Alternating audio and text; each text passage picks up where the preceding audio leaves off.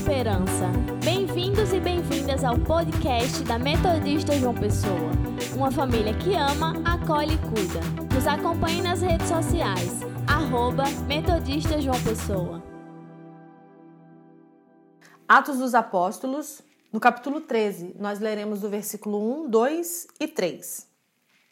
Diz assim o texto sagrado: Havia na igreja de Antioquia profetas e mestres Barnabé, Simeão, por sobrenome Níger, Lúcio de Cirene, Manaém, colasso de Herodes, o tetrarca, e Saulo. E servindo eles ao Senhor e jejuando, disse o Espírito Santo: Separai-me agora Barnabé e Saulo para a obra a que tenho chamado. Então, jejuando e orando, e impondo sobre eles as mãos, os despediram. Que Deus abençoe a sua palavra.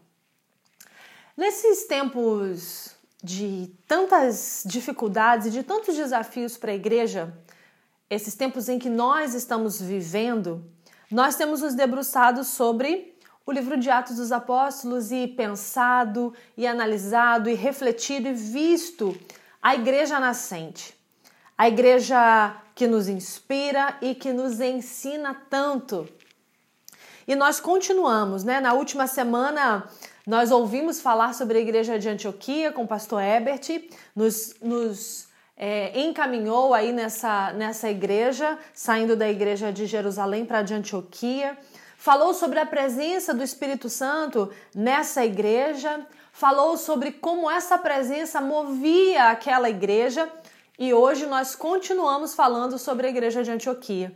Né? Ele falou isso lá no capítulo 11, nós já estamos no 13, mas ainda permanece aqui diante dos nossos olhos, diante do nosso debruçar, a igreja de Antioquia.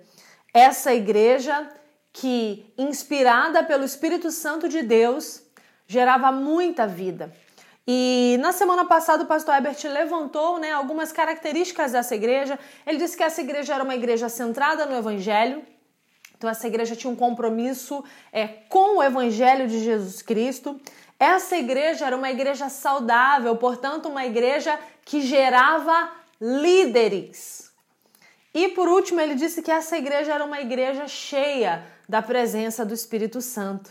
E quando nós lemos o texto que hoje lemos, esse capítulo 13 é, de Atos, que fala que naquela igreja, na igreja de Antioquia, havia profetas e mestres.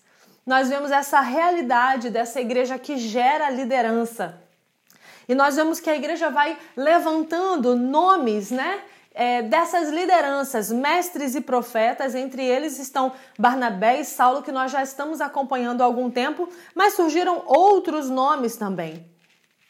Essa igreja, que é uma igreja receptiva, acolhedora, amorosa, generosa, como nós vimos no texto anterior, agora vai ser marcada por uma novidade, né? Agora um compromisso na expansão da missão do reino de Deus marca a vida da igreja de Antioquia. Esse capítulo 13 é um capítulo muito especial porque ele marca também na vida da igreja em geral, na igreja cristã, é, na vida da trajetória da igreja, é, as palavras que primeiro Jesus disse, né? Vocês vão ficar em Jerusalém, depois vocês vão pregar na Judéia, em Samaria, até os confins da terra. Aqui está começando a realização dessa profecia que Jesus anunciou. Então, Jerusalém e Judéia, que eram o grande cenário dos cristãos, do movimento da igreja nascente, agora cedem lugar, cedem espaço para Antioquia que é esse novo cenário onde a vida da fé, a vida cristã começa a se desenrolar. Agora, o espaço é, dos cristãos, pelo menos o registrado, né, é, está aqui em Antioquia da Síria. E essa igreja cheia do Espírito Santo que coloca a sua existência a serviço da missão de Deus, é uma igreja que precisa nos inspirar ainda hoje na nossa vida, na nossa atualidade. A liderança que o texto nos revela, nos mostra, essa igreja que é, é uma igreja útero porque gera liderança, essa liderança é uma liderança composta é, por muitos nomes e esses nomes contêm uma pluralidade, uma grande pluralidade de contextos sociais, raciais. A gente percebe isso a partir dos próprios nomes que são elencados para a gente. Isso é um fator importante que eu quero destacar para nós nessa noite. Nós temos Barnabé, que nós já conhecemos né, pelos textos anteriores. Nós temos Simeão. Simeão é um nome judaico, né? Mas é acrescentado ao nome Simeão, Simeão, Nídir, que quer dizer negro ou preto. Então julga-se que esse Simeão aqui tenha vindo do norte da África, ou seja, a gente já vê que os grupos estão misturados, não tem mais aquela ideia, né, de separação, de exclusividade. Aqui as pessoas todas são bem-vindos. Nós temos depois em terceiro lugar Lúcio, que é um nome latino. Então, possivelmente é uma origem gentílica que esse profeta e mestre, né? Ele tem. É, depois a gente tem Manaém, que é uma pessoa que tem ligação forte com a corte do rei Herodes de Antipas. Então a gente também percebe aí outras nuances. E por último, nós, nós temos Paulo, que ainda aqui é Saulo, né? E que era aquele perseguidor, aquele judeu perseguidor dos cristãos. Então a gente percebe que essa liderança não é uma liderança que tem um, uma única cabeça, é, uma única ideia, não é uma liderança que é, quer inibir as outras lideranças, mas ela é uma liderança que partilha pluralidade. A Igreja de Cristo, diferente do que as antigas religiões tinham, ela agora ela demonstra para nós que todas as pessoas e que todas as ideias e que todas, é, todos os corações que estão em Jesus Cristo podem caminhar junto. E assim se constitui essa igreja. Então essa liderança ela ensina muito para gente. Ela ensina muito para gente. Mas se a gente percebe a liderança no primeiro versículo, no segundo versículo a gente vê a presença da igreja a gente vê uma igreja que é apaixonante. O texto no versículo 2 diz que servindo eles ao Senhor e jejuando, e continua, né? Essa palavra, a palavra servindo, ela também poderia ser traduzida por adorando, o que significa que aqui a gente está tá diante de nós um momento de culto. A gente dizia, né, na, na universidade a gente dizia assim, e é, é, na tradição a gente também vê dizendo assim, quando a gente está falando de culto, a gente está falando de serviço. Então, assim, vamos preparar o serviço do culto. Então, são duas palavras que nesse caso aqui é, foi traduzida por serviço, que para eles teria o mesmo sentido, mas às vezes para nós perde o sentido, porque desconhecemos né, a origem das palavras. Mas nesse sentido aqui, o texto está falando de celebração, o texto está falando de culto, o texto está falando da assembleia, da reunião, da igreja envolvida na ministração. Então, essa igreja viva, cheia do Espírito Santo, essa igreja temente ao Senhor, essa igreja que caminha de acordo com o evangelho, essa igreja está reunida e essa igreja tem uma vida devocional intensa. Essa igreja, como nós temos caminhado e aprendido nas quartas-feiras sobre os hábitos espirituais, essa igreja é uma igreja que mantém vivos os seus hábitos espirituais e por isso está sensível para ouvir a voz do Espírito que fala a ela. Então, nesse tempo de reunião, nesse tempo de celebração, quando essa igreja é apresentada para nós, o Espírito Santo de Deus fala e ele diz: Separai-me agora, Barnabé e Saulo, para a obra a que os tenho chamado. Nós é, vemos que essa igreja, que foi uma igreja que encheu os olhos de Barnabé quando ele chegou lá e percebeu que era uma igreja muito abençoada e abençoadora, uma igreja onde Saulo permaneceu com Barnabé por algum tempo. Essa igreja que era um lugar de acolhida, um lugar de amorosidade, um lugar de esperança. Essa igreja era um lugar que talvez as pessoas pudessem dizer: Eu quero ficar aqui. E eu me lembro da experiência dos discípulos com Jesus ali no monte, na transfiguração, quando os discípulos perceberam que aquele lugar era bom e quiseram que ali fosse colocada uma tenda. E Jesus falou: vocês não entenderam ainda. Essa igreja poderia ser para esses homens e para essas mulheres esse lugar. Lugar de tanto prazer que aqui a gente quisesse firmar uma tenda. Mas quando o Espírito soprou, ele disse: Eu quero que vocês separem Barnabé e Saulo e os enviem. É o primeiro envio missionário da igreja cristã.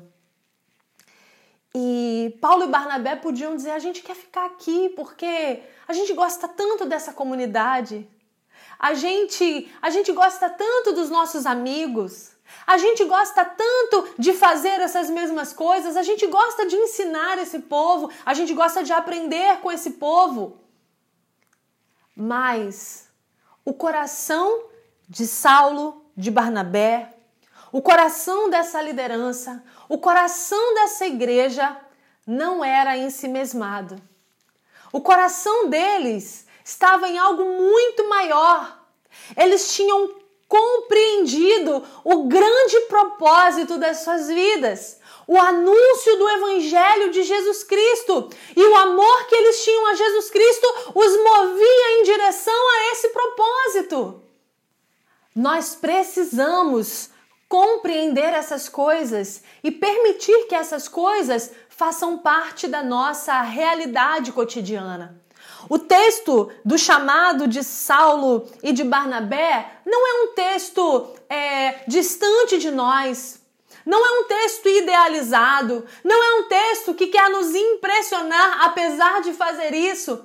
É um texto que precisa servir para nós como exemplo da nossa vida, da nossa própria prática, do nosso próprio desprendimento, do nosso próprio senso de propósito. Onde é que a minha vida está me levando? Para onde é que eu estou caminhando? O meu propósito, o seu propósito, ele é muito maior do que nós mesmos. Ele é muito maior do que a nossa realização pessoal. Ele é muito maior do que os nossos próprios desejos. Ele é muito maior do que os nossos próprios sonhos. Ele é muito maior do que a nossa paz de espírito. Ele é muito maior do que a nossa felicidade. Se os nossos corações estão sendo guiados pelo Espírito Santo, o nosso propósito, que é o propósito de glorificar o nome do Senhor, de levar o seu amor a todas as gentes, de expandir, de ser missionários em Jesus Cristo, esse propósito vai ser cumprido e essa vai ser a nossa grande realização.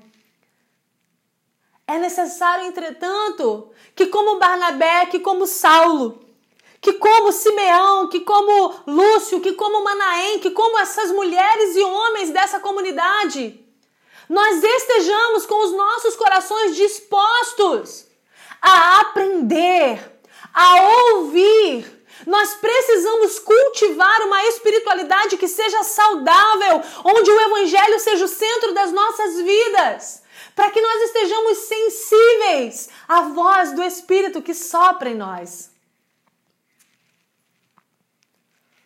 O nosso grande propósito. O grande sentido da nossa vida é o que nos coloca em movimento. O que movia Saulo e Barnabé? Barnabé. O que movia Saulo e Barnabé? Era a presença do Espírito de Deus. O que move a sua vida hoje? O que move a minha vida hoje. Como eu tenho cultivado essa minha experiência. O Evangelho chega a mim e a você, porque essas pessoas entenderam seus propósitos e colocaram a sua vida a serviço do Evangelho de Jesus Cristo. Isso demonstra que essa era uma igreja saudável, porque uma igreja que não está saudável, ela se torna uma igreja pequena, uma igreja mesquinha, uma igreja ensimesmada que tem preocupação se eu enviar alguém, como vai ficar a minha estrutura? Se eu é, me dispuser para apoiar alguém, como ficará a minha situação? Quando nós ouvimos a voz do Espírito Santo de Deus, nós somos enviados para onde quer que Ele nos mande. E assim podemos cumprir o projeto de Jesus Cristo para as nossas vidas. Nós estamos caminhando no livro de Atos, esse livro que emociona qualquer pessoa que o leia, que o estude mais profundamente, porque é uma história de muita coragem, de muita entrega. Mas qual é a história daquela e daquele que decidiu seguir a Jesus Cristo? que decidiu viver orientado pelo seu espírito. É uma história de coragem e de entrega. Como igreja, nesse lugar, nós somos convidadas e convidados a ter essa consciência de que nós não vivemos para nós mesmas, para nós mesmos, mas que existe algo maior do que os meus próprios desejos particulares. Se eu e você, como essa igreja, se eu e você, como Saulo e Barnabé, nos posicionarmos de forma madura, deixando que o nosso caráter seja transformado, moldado pelo Espírito Santo de Deus, certamente essa cidade não vai ser mais a mesma.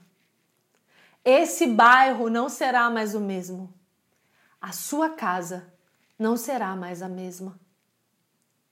O meu desejo, a minha oração é que, mesmo passando por esse tempo de tanta dificuldade, esse tempo de pandemia, mas essa não é a nossa única dificuldade, nós temos vivido tantas outras, que mesmo nesse tempo, ou especialmente por causa desse tempo de dificuldade, nós entendamos a dependência que temos de Jesus Cristo. Nós entendamos que, que nós podemos escolher praticamente tudo nas nossas vidas. Escolhemos nossa carreira, nossos parceiros, nossas amizades. Mas que o nosso propósito, ele é um só e que nós precisamos, como a igreja de Antioquia, colocar as nossas vidas a serviço daquele que nos chamou. Que Deus abençoe as nossas vidas. Que Deus nos inspire nessa caminhada. Que Deus nos ajude a honrar o seu nome, a entender, a vivenciar o seu evangelho e ser guiado pelo seu Espírito Santo como uma igreja viva, geradora de líderes, mas não manipuladora, geradora de vida, uma igreja especialmente missionária, com o coração centrado no propósito de Deus. Eu quero orar com você. Feche os seus olhos. Deus, nós estamos na tua presença nós entendemos que é o teu Espírito Santo quem nos capacita. Mas assim como o Senhor fez na igreja de Antioquia, uma igreja que se colocou à disposição, uma igreja que colocou como centro da sua vida o Evangelho, uma igreja que se manteve sensível à voz do teu Espírito Santo, uma igreja que agiu com generosidade, com bondade, com amorosidade a Deus. Nós pedimos que o Senhor atue nas nossas vidas, Pai. Nós queremos ser como essa igreja, nós queremos dar continuidade a esse processo de ser igreja, Deus. E assim, Senhor, cumprindo a tua vontade, vivendo o teu propósito, os teus desígnios, ó Deus, nós sejamos instrumentos teus para transformação, ó Deus. Para o anúncio do teu reino de paz, de esperança de justiça. Para o anúncio, Senhor, do teu reino de bondade, ó Deus, e de misericórdia. Senhor, olha para os nossos corações Vê, Senhor, onde está o centro das nossas vidas. Vê, Senhor, onde é, Senhor, que temos colocado os nossos tesouros. Vê, Senhor, para que lugar nós estamos caminhando, ó Deus. E se porventura, ó Deus, essa estrada for uma estrada, ó Deus, que se distancia de ti, for uma estrada, Senhor, tortuosa, eu quero pedir nessa noite, como o salmista pediu, que o Senhor endireite os nossos caminhos, as nossas veredas, que o Senhor converta-nos a ti, ó Deus para que nós possamos viver, Senhor, e ser a igreja que o Senhor planejou que nós fôssemos, para que nós possamos neste lugar espelhar, Senhor, a tua presença, a tua vontade, a tua transformação. Senhor, abençoa a tua igreja neste lugar, cada casa, cada família. Nós pedimos isso e te agradecemos em nome de Jesus. Amém.